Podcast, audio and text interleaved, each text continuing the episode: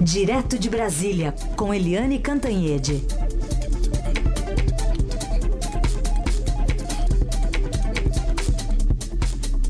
Oi, Eliane, bom dia.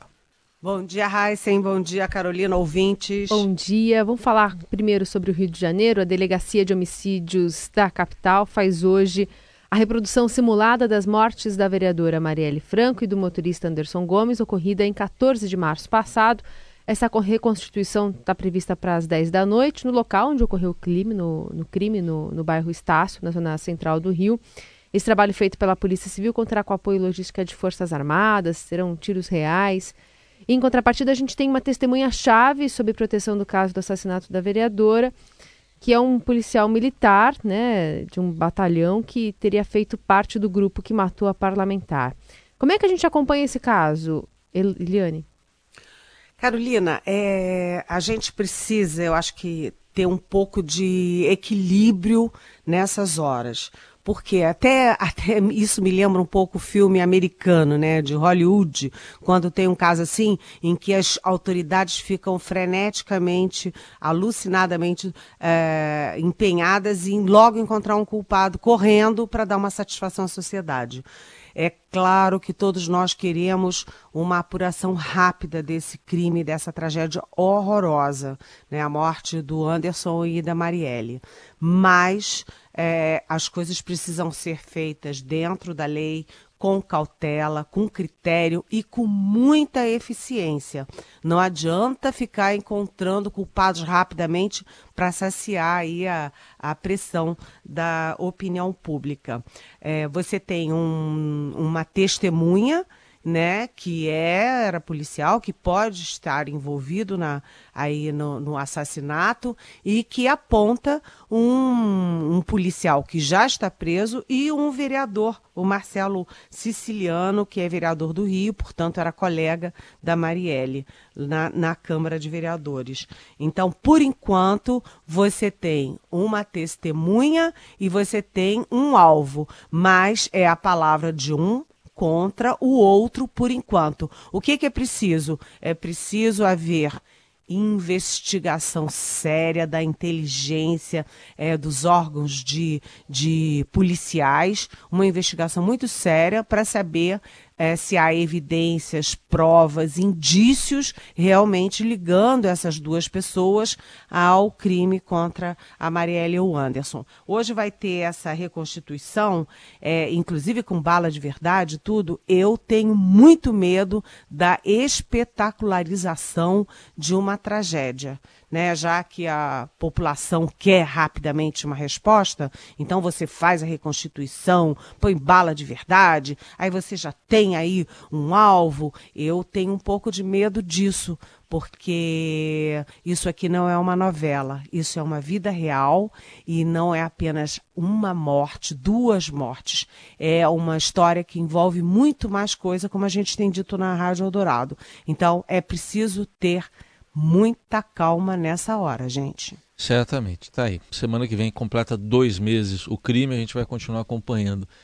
Vamos falar agora de uma unanimidade num jogo que não terminava desse jeito, era sempre na base do 3 a 2 lá na segunda turma do Supremo Tribunal Federal. Agora, no julgamento de um recurso da defesa do ex-presidente Lula, unanimidade, Eliane? Pois é, né? É, a segunda turma do Supremo Tribunal Federal é super dividida, né? Ficam de um lado o Gilmar Mendes, Dias Toffoli e Ricardo Lewandowski, e do outro o Edson Fachin. E o Celso de Mello, que é o decano, hora vai para um lado, hora vai para o outro. Mas, em geral, é 3 a 2 E dessa vez você está tendo unanimidade, 5 a 0 Até ontem à noite eram 4 a 0 Mas a tendência é que o último que vai votar, que é o Celso de Mello, dê 5 a 0 a favor de manter, na, é, objetivamente, né, como resultado prático, de manter o presidente é, Lula na prisão. E por quê? Porque eles estão julgando um agravo é, regimental da, da defesa do Lula que alega que o TRF4 não podia ter autorizado o juiz Sérgio Moro prender o Lula antes do julgamento dos embargos dos embargos né? E, portanto, eles estavam pedindo, a defesa, os advogados estavam pedindo a anulação da prisão do Lula mas todos os ministros em voto uh, no plenário virtual, ou seja, por escrito, sem debate, sem botar cara, sem nada, eles decidiram que não, que isso aí está prejudicado. Por quê? Porque depois que a defesa entrou com esse agravo, uh, o TRF4 efetivamente julgou os embargos dos embargos, ou seja, deixou de ter motivo essa reclamação da defesa. Então a gente tem aí um fato novo que é unanimidade no, na segunda turma. Né? Vamos tentar que agora eles não fiquem lá brigando 3 a 2 3 a 2 o resto do tempo, né? É isso. Enquanto isso, a gente continua falando sobre os assuntos desta quinta-feira aqui no Jornal Dourado. A Câmara dos Deputados aprovou, depois de muita espera, o texto base do projeto do novo cadastro positivo, como diz aqui o, o, o Estadão. Foram 273 votos a favor e 150 contra. Falta ainda votar alguns destaques do projeto na casa. O presidente Rodrigo Maia avisou que a votação ficará para a próxima terça-feira, no entanto, só no dia 15. Depois disso, o texto volta para o Senado. Bom, e ontem foi realizada a Operação Prato Feito contra desvios da merenda escolar é, em várias cidades. Só no estado de São Paulo foram 30 cidades, 30 cidades atingidas. A lista completa está aqui no portal estadão.com.br. E segundo as investigações, 30 prefeituras paulistas são suspeitas de desvio de dinheiro do governo federal destinado à compra de merenda escolar, uniformes e material didático. A fraude começava com um empresário procurando um lobista, que entrava em contato com a prefeitura. Depois, os agentes públicos favoreciam as empresas no processo de licitação. Os contratos eram superfaturados e, em troca, os beneficiados pagavam propina. É, essa que foi, esse é o chamado modus operandi explicado pela polícia. E a delegada Melissa Maximiliano Pastor, que comandou as investigações, é uma delegada experiente, ficou chocada com o que as empresas faziam para ganhar dinheiro. Vamos ouvir. Nós tivemos registro ao longo desses anos de fornecimento, às vezes no lanche para as crianças, de uma bolacha maisena com leite diluído. As crianças elas podiam repetir os alimentos, as refeições várias vezes. E por conta das empresas desviarem recursos em benefício próprio e de agentes públicos, elas passaram a receber um prato feito. Aí o registro, Eliane, de, do que, que era feito com o dinheiro que era para ir para merenda, sobrava para uma maisena e para um leite diluído. É, e a, como a delegada falou, assim com um tom indignado, né, e nós todos compactuamos com esse tom indignado, é que tem uma gravação do empresário dizendo: ah, tira a carne das crianças e põe um ovinho no lugar, né? É, ovo todo é, dia, né? É, põe ovo todo dia e fica por isso mesmo. É assim, é muito muito chocante, né? Porque é, tirar comida da boca das crianças brasileiras, né? Crianças que estão na escola, que precisam se alimentar para ter energia, para aprender, para criar um país melhor para todo mundo. Isso realmente é, é, eu acho que é crime inafiançável, sabe? É uma coisa que mexe com cada um de nós. E eu fiquei muito assim impressionada e fui pensar o seguinte: será que as prefeitas, né, as prefeitas mulheres, com a decantada sensibilidade feminina, né, a decantada aí sensibilidade da maternidade e tal, será que elas caem também nesse tipo de coisa? Aí eu fui fazer uma pesquisa rápida no Google, gente, e vocês sabem que é, de 2010 para cá tem muita denúncia e muita prefeita presa. É, eu vou até citar os estados: em São Paulo, né, em Sergipe, no Maranhão, na Paraíba, é, na Bahia, prefeita mulher que é, roubava das crianças, roubava da educação, roubava é, da merenda, roubava do material escolar. Mulher que tem filho em casa. Inclusive, tem uma prefeita é, eu acho que o nome dela é Carolina. Não, Cláudia Oliveira. Ela era prefeita de Porto Seguro, na Bahia, que é um lugar turístico, né? E ela era prefeita de Porto Seguro, o marido era prefeito de Eunápolis, ali pertinho. E aí tem uma gravação dos dois e ela rindo às gargalhadas, contando que roubava muito, que ia fazer um bilhão de reais. É, e ela roubava da onde? Roubava das crianças.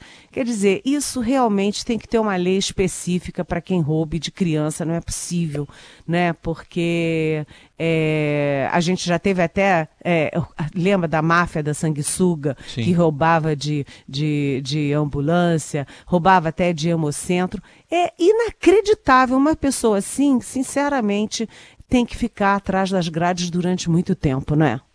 Com certeza, né? Porque aí a, você vê, a gente está falando de educação, mas compromete a alimentação da criança, a saúde dela. Uma criança que muitas vezes até vai para a escola para comer, pra né? Para comer. Não é, não é só para estudar, é para comer porque não tem em casa. Bom, é, falando agora do Judiciário mais uma vez, o ministro Luiz Fux do Supremo Tribunal Federal criticou nesta quarta a proposta de súmula vinculante apresentada pelo ministro Dias Toffoli de restringir o foro privilegiado não só de deputados federais e senadores, mas de todas as autoridades. Para Fux, a melhor alternativa para pacificar a questão é o Congresso Nacional votar uma emenda constitucional e solucionar o problema. Ele diz que ideologicamente é uma questão correta, baseada no princípio da igualdade, mas isso não pode ser fixado assim de forma atropelada. Ele que será vice-presidente do Supremo a partir de setembro, quando Toffoli assumir a presidência do, do tribunal. Né? Fux destacou que há questões que precisam ser debatidas, como o fato de cargos políticos não terem hierarquia, mas outros postos beneficiados com foro privilegiado, sim. Outra notícia aqui, olha, está na capa do Estadão. Em pouco mais de 10 anos, os gastos dos estados com a previdência dos servidores saltaram 111% em termos reais, ou seja, descontada a inflação, muito acima do crescimento econômico do período que ficou em 28%. Os desembolsos saltaram de 77 bilhões de reais em 2005 para 163 bilhões no ano passado e o economista Raul Veloso é o autor do levantamento e disse que os números mostram que o rombo da Previdência Pública é um problema muito mais grave do que o do INSS, o déficit do INSS, que cuida da aposentadoria dos trabalhadores do setor privado. E o Raul Veloso, o economista, conversou agora há pouco com a gente aqui no Jornal Dourado. Eliane, vamos ouvir um trecho da entrevista para você comentar. Meu temor, contudo, é que os candidatos, como costuma acontecer, nós já vimos isso no passado, fujam dos temas polêmicos para evitar o desgaste com os segmentos eventualmente atingidos por ajuste, ajustes que são inadiáveis, como esse que você mencionou. Esse é meu temor, é que esse assunto Tá aí, o temor dele que o assunto não esteja na pauta dos candidatos, pelo jeito não está, né, Helene? Não está. O doutor Raul Veloso é um grande economista. Eu participo de eventos daqui e dali com ele. Sempre ele traz algo novo, importante. E ele tem, assim, um grito de guerra contra o populismo que prejudica a maioria da população. Né? E ele está levantando uma questão super importante para todos nós, que é o seguinte: o, é, você não está vendo nenhum candidato, nós temos, sei lá, quase 20 candidatos à presidência, né? um monte. Tem uns até que eu fico surpresa quando eu leio, eu digo, ih, esse cara é candidato. É nem eu que cubro política, né, estou sabendo. Mas, enfim, tantos candidatos e você é, raramente vê alguém que põe o dedo na ferida e diga o seguinte: a população está envelhecendo muito, né, o gasto com servidor público é, da Previdência inviabiliza o orçamento público, or, inviabiliza investimentos, inviabiliza é, as ações sociais. É, e nós temos que rever isso, quer dizer, qualquer que seja o presidente, seja de esquerda, de direita, de centro, vai ter que enfrentar a reforma da Previdência. Vai ter que enfrentar. Era melhor ter permitido que o Michel Temer, que não tem popularidade mesmo, nem luta por isso, tivesse feito alguma coisa já no mandato dele, para já desanuviar a posse do novo presidente. Mas já que os políticos impediram, o novo presidente vai ter que enfrentar esse touro à unha e é preciso não enganar a população. Tem que ter coragem de, durante a campanha, levar esse, esse debate adiante, não de forma populista, mas de forma real e explicando que quando você não tem, quando você tem uma crise fiscal e uma crise é, especificamente na Previdência, quem vai pagar o pato é quem é mais desvalido, é a base da pirâmide. Agora, alguém vê essa discussão sendo feita? Eu não estou vendo. É, é. Aliás, mal entra em economia, né, Eliane? Não, nem. Mal, mal entra em economia, é. exatamente. Bom, falando em economia, a gente tem notícia fresquinha aqui. A inflação medida pelo IPCA ficou em 0,22% em abril, ante um avanço de 0,09% em março. Segundo o IBGE, agora às 9 da manhã, soltou já o comunicado. O acumulado do ano foi de 0,92%, o menor nível para um mês de abril, desde a implantação do Plano Real. O dado veio abaixo da mediana do intervalo das estimativas dos analistas do mercado financeiro ouvidos pelo Projeções Broadcast aqui do Estadão, calculada em 0,28. O intervalo das previsões ia de alta de 0,2 a 0,34. É, segundo o gerente do IPCA, amplo, Fernando Gonçalves, a aceleração do índice se deve principalmente ao grupo saúde e cuidados pessoais, que, com aumento de 0,91%, comprometeu metade da taxa de abril. Aí semana que vem tem a reunião do Copom, hein? vamos ver o que, que vai acontecer com os juros. E, Eliane, vamos às perguntas aqui de ouvintes para você. A primeira é da Érica Carvalho. Ela deve ter ouvido mais cedo a gente dar notícia aqui do depoimento do ex-ministro Gilberto Carvalho, juiz Sérgio Moro, sobre o sítio de Atibaia, é, que era de Fernando Bitar, emprestado de vez em quando ao presidente para guardar o acervo presidencial. A curiosidade dela, o acervo presidencial da Érica, né? Tá perguntando. O acervo presidencial é de propriedade particular do presidente? Oi, Érica. Bom dia, bem-vinda. Ó, é o ex-presidente Lula, inclusive, tem aquele apartamento em frente a dele, lá em São Bernardo, um apartamento inteiro para guardar, né, segundo eles, os, o acervo que veio da presidência. Segundo as leis que regem essa questão, tem dois tipos de acervo. Um é o, aquele acervo é, que quando o presidente recebeu um presente é, de um deputado, de um senador, ou um presente de uma entidade, uma empresa, esse presente o presidente pode levar para casa. É dele pessoa.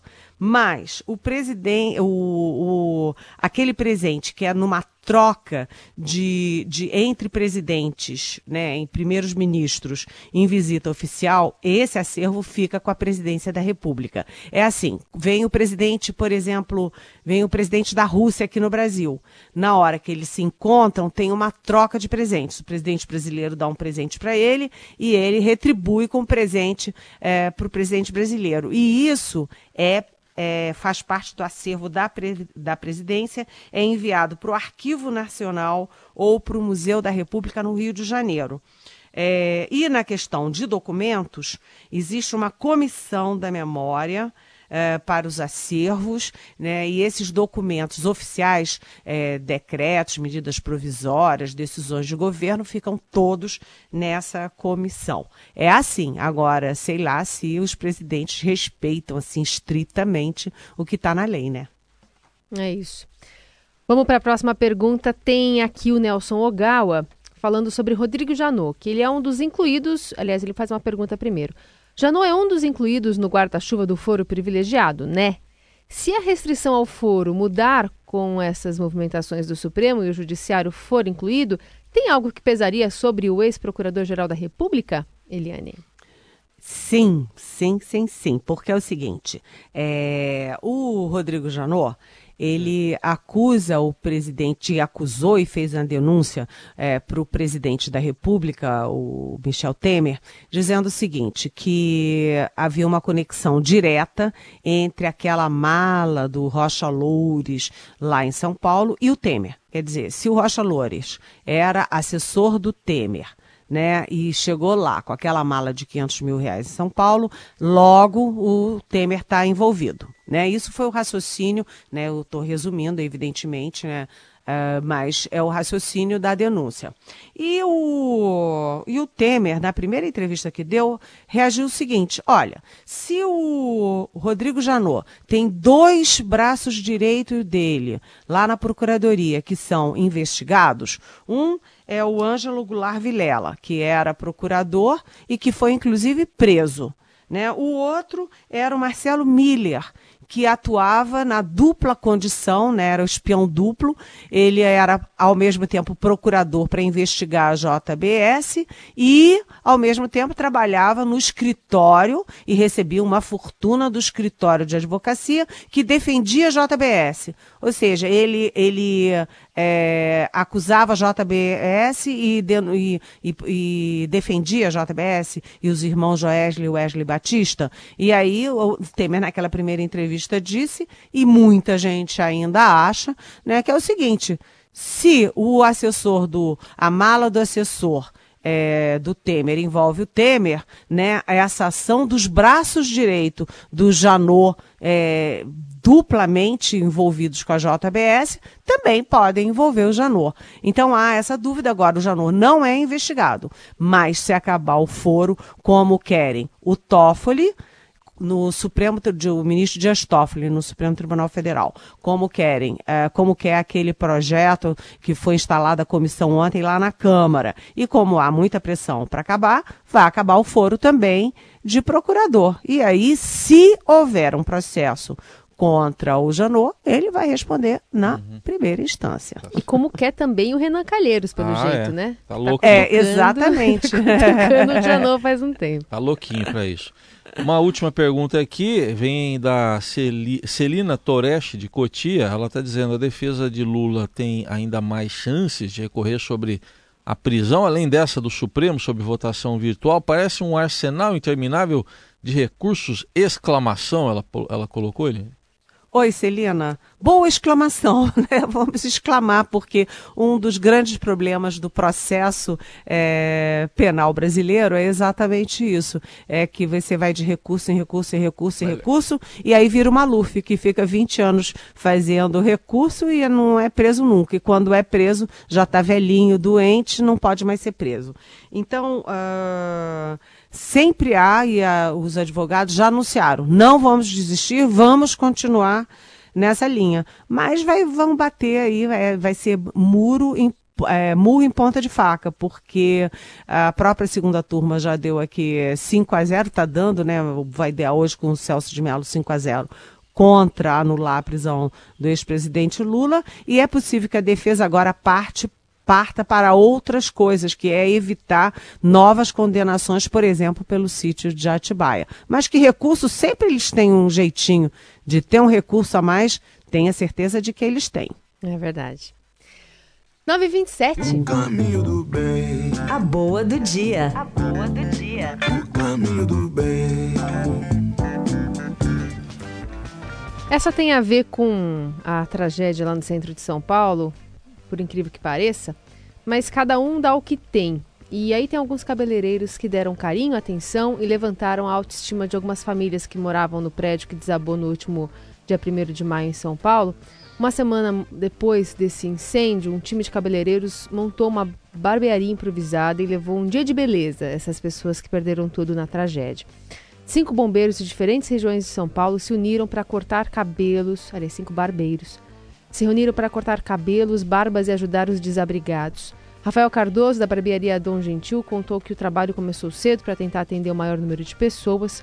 E eu também aproveito para fazer um relato aqui é, da própria jornalista aqui do Estadão, a Juliana Diógenes, que estava acompanhando, está acompanhando todos esses dias ali a movimentação e o trabalho dos bombeiros no Largo do Pai Sandu.